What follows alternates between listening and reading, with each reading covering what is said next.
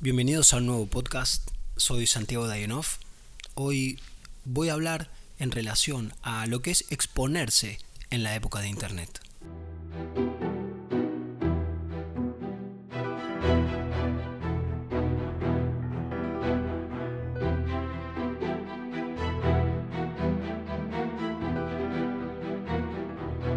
Antes para publicar algo, un aviso en el diario, bueno, había que ir hasta el diario, hacer el aviso en pocas palabras y pagar por ello y que se esperara que gente comprara el diario y pudiese acceder.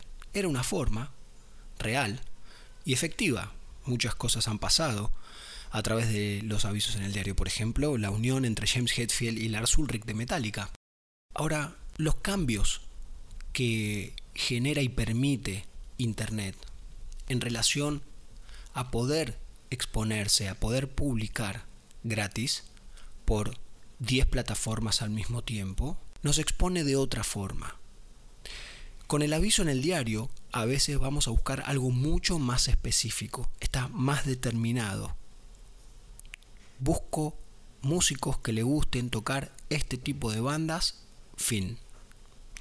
Ahora, por internet tenemos mucho más tiempo, mucho más alcance, por lo tanto mucho más público, y entonces esto permite extenderse, no necesariamente de forma consciente, en cuanto uno dice. De hecho, se puede perder hasta justamente el foco de poder pensar qué es lo que estamos tratando de comunicar, qué es ese mensaje en una botella que estamos tratando de mandar a través de Internet para ver si alguien lo recibe. Muchas cosas se publican no para recibir respuestas, sino para compartir con lo cual no es necesario ser tan focal, ubicarse tanto en un nicho. Entonces, el hecho de poder exponernos, o exponernos aunque no lo estemos buscando, reactiva desde un punto de vista psicológico ciertos aspectos que tienen que ver con la autocrítica. Puede ser que haya personas que no les importe absolutamente nada, casi de forma teórica, lo que otras personas van a decir. Puede ser que haya personas que publiquen y no miren si tienen likes, si tienen seguidores, si tienen comentarios o responder los comentarios, simplemente para comunicar. Ahora creo que si existen personas que no se fijan absolutamente en nada, deben ser el menor porcentaje de personas que está en Internet y publica cosas. Y suponiendo que alguien llegara al estado ideal, entre comillas ideal, de poder publicar sin estar fijándose qué genera, qué respuesta genera, aún así, uno mismo, y esto lo puede verificar cada uno que haga cosas por internet y publique, cómo se queda pensando en lo que publicó, aunque sea un instante, una hora o diez días. ¿Habrá estado bueno o no habrá estado bueno? ¿Lo dejo? ¿No lo dejo? ¿Lo subo eh, también en este lugar? ¿Lo comparto? ¿Bloqueo a alguien para que no lo vea? ¿Qué va a pensar tal de lo que acabo de decir? ¿Qué va a pensar tal de la publicación? No, mejor no lo publico por que tal me puede llegar a ver, no quiero que piense que, etcétera.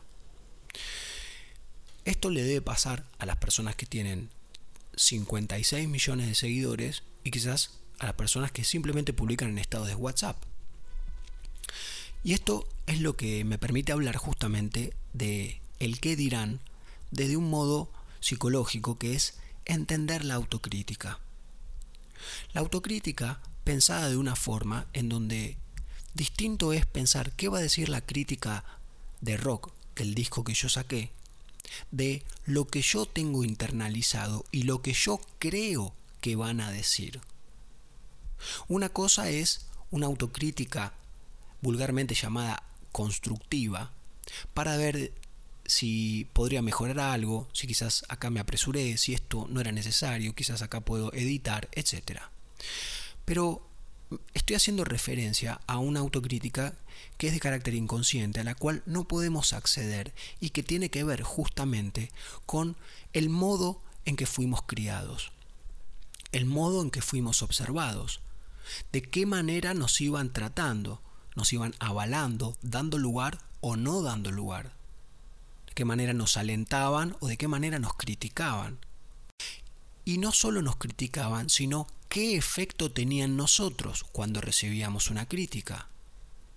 Y un poco más, ¿qué interpretábamos nosotros de la mirada o del silencio, del dicho o de lo no dicho de otra persona?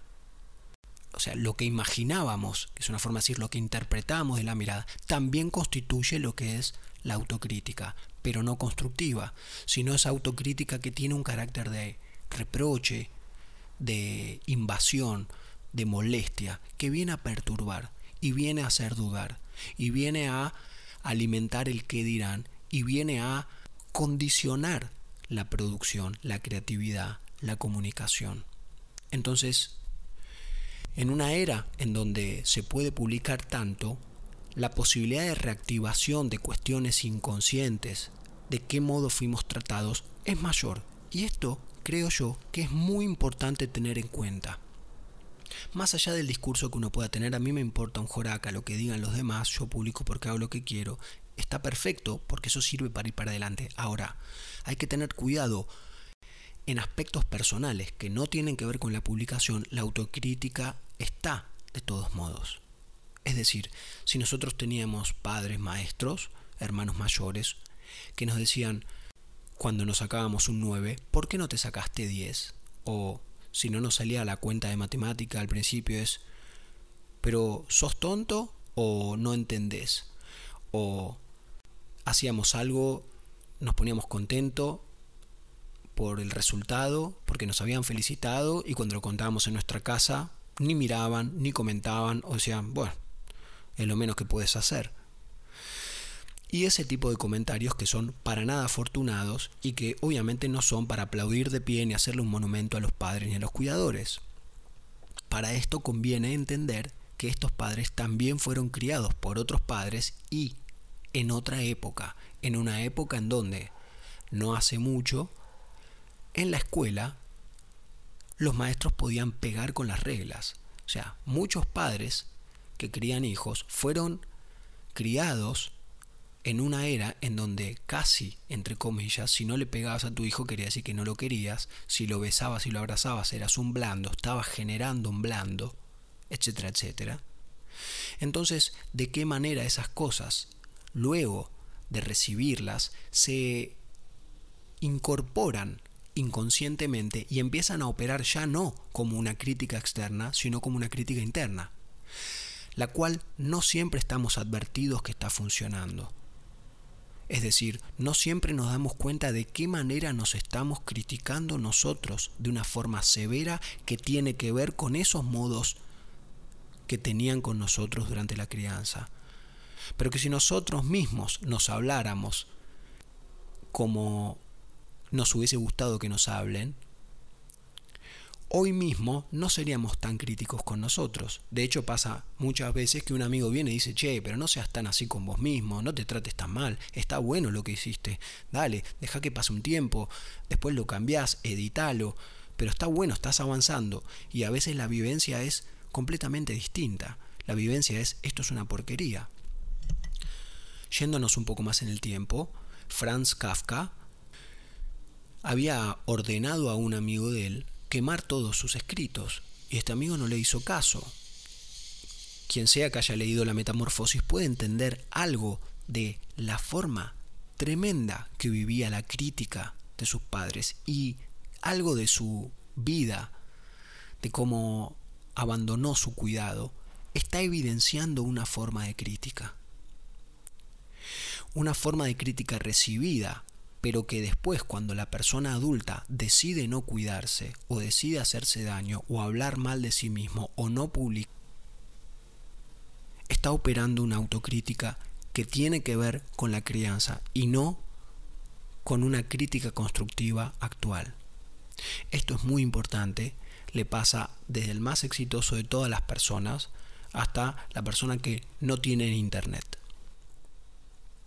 Es muy importante entender entonces, en la era de Internet, que estamos reactivando inconscientemente mucho de esa época porque todos los que exponemos algo queremos llegar a las personas con buenas intenciones, malas intenciones o lo que sea, pero estamos atentos a lo que van a decir.